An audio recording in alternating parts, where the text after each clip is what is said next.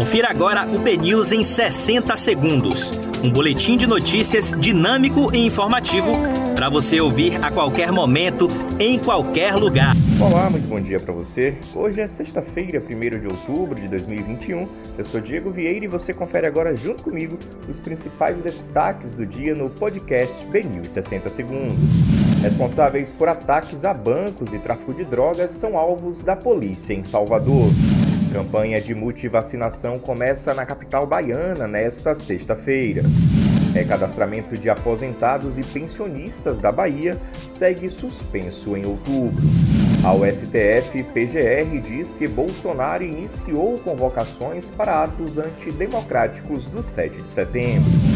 Ex-presidente Lula lidera todos os cenários, enquanto reprovação de Bolsonaro bate recorde. Projeto que proíbe abate de cães e gatos pelo poder público segue para a sanção do presidente Bolsonaro.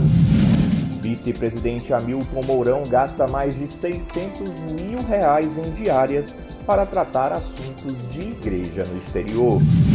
lembrando que hoje é sexta-feira, dia da nossa coluna do Cão Lunista, que hoje esclarece nove mitos sobre os cachorros. Para você conferir, corre lá em bnews.com.br.